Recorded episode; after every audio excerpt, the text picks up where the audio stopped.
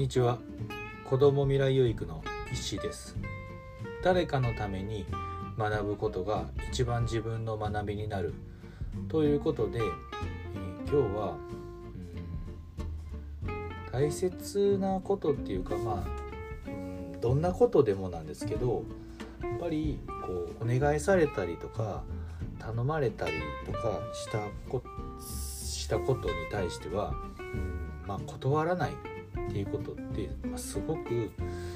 大切だなと思うんです。でやっぱりなんか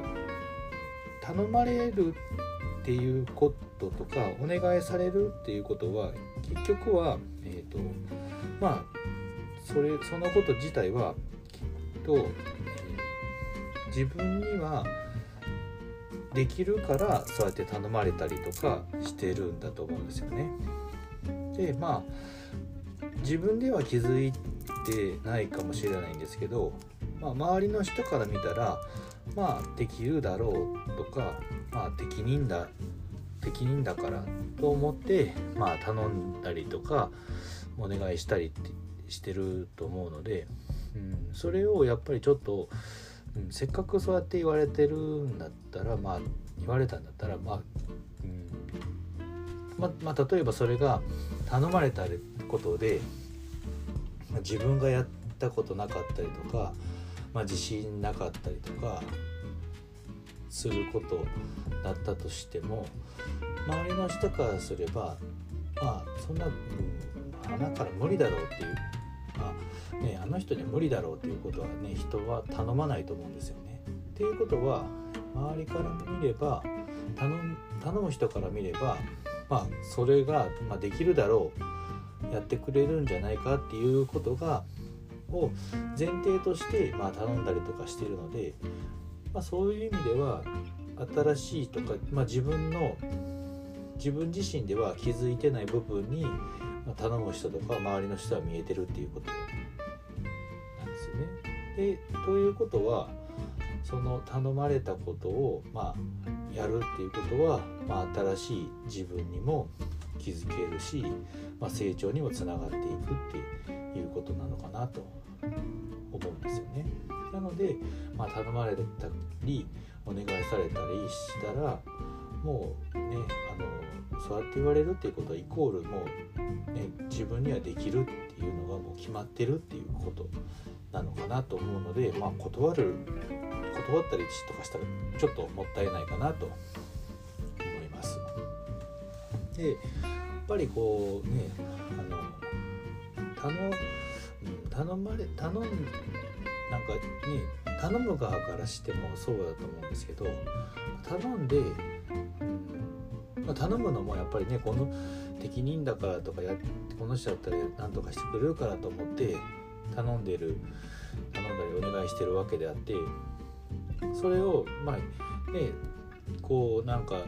理由をつけられてまああの断られたりとかしたらうんまあね最初はねまあと思うかもしれないですけど、まあ、次からもうなんかどんなことあってもなんかちょっとねこう頼んだりとかしなくなったりとかもうお願いするのもいいかなやりたくないなみたいな思っちゃうと思うんですよね。そうなったら、まあ、自分自身一回そのねあのこう断りを入れるじゃないですけど入れるだけでもう次にもつながらなくなってしまうのかなと思うんですよね。なので本当になんかねお願いされたりとか頼まれたことっていうのは、まあ、できる限り断ることなく、まあ、受けてね。まあそんなあのすごく無理だったらちょっとこう、まあ、完全に断るのではなくちょっとなんか妥協点の譲歩してでそこでもうそれをそれを話し合った上でなんとかねこうね完全に断るのではなくて、うん、今一一番ねあのいい状態いいこう間を取ってねあのこう受けるっていうことが受けていくっていうことが、まあ、次につながったりとか、まあ、それはそれでそうやってねあのまああのまあね中間点を見つけるっていうだけでもそれだけでも新しいねあの自分とかにも気づけたりするのかなと思います。なので本当にあの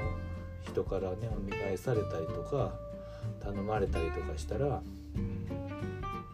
まあねなんか面倒くさいなとかもうやりたくないなとか思うこともあるかもしれないんですけどもまあそれでもこうなんとかねこうなんか自分の中でも折り合いをつけて、うん、断らずにやっていくっていうことが自分自身を成長させていく上では大切なのかなと思います。はい、でねまあなかなかねこう気に乗らなかったりとか、ね、頼まれてもね気乗らなかったらなりたくないなって思うかもしれないですけど、まあ、そこをねちょっとねあの一歩ね自分の自己成長だと思ってねこう受けてねあのこうやっていってあげるっていうやややるっていうことはね大切なのかなと思います。はいということで、今日はこれで終わりにしたいと思います。